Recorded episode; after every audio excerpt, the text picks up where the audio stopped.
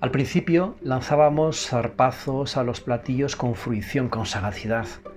Se nos ponía la boca llena de polvo brillante y después nos la refrotábamos de naranjada y nos salía un bigote pastoso que era sinónimo de fiesta.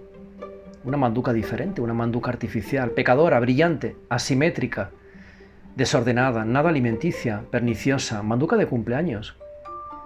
Como estábamos acostumbrados al agua, agua fría o agua del tiempo, pero agua, al fin y al cabo, la naranjada o la limonada eran sinónimo de extravagancia. Era interesante ver cómo con esa extravagancia de la comida se perdían las medidas de la saciedad, de la corrección formal y del alimento como nutricio. Bebíamos mucho, mucho más de lo que queríamos y de lo que necesitábamos. Bebíamos sin ton y son, en clima de fiesta, como huyendo del agua, de las alubias con morcilla o de la carne guisada. Cada dos por tres nos acercábamos a las botellas de plástico que contenían el líquido efervescente y nos llenábamos un vaso que a lo mejor dejábamos a medio beber. Se nos ponían las barrigas redondas y eructábamos sin querer, pero el eructo, en lugar de ser un estigma, una ventosidad tímida infantil, una exhalación pasajera tras una comida de sustento, era un signo, una bandera, un complemento inevitable de los mejunjes que nos metíamos un alborozo de la fiesta. Algo de lo más normal. Oh.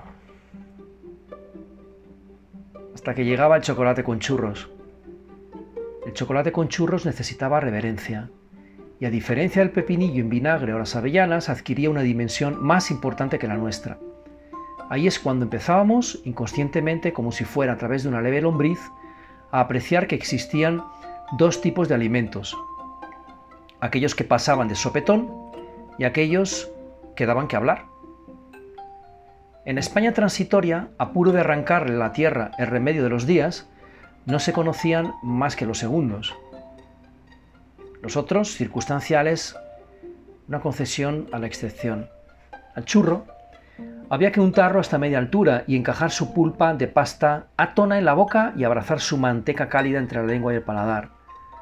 Esa manteca cálida, abrigo alimenticio y ungüento vitamínico nos sabía gloria y nos reconfortaba de tal manera que volvíamos a ser tal cual antes del pepinillo crujiente, de la cebollita pelada vinagre o de la gominola elástica. Con el churro con chocolate recuperábamos la conciencia, la gravedad de los días y la percepción de la temperatura y el tiempo, por poner un ejemplo.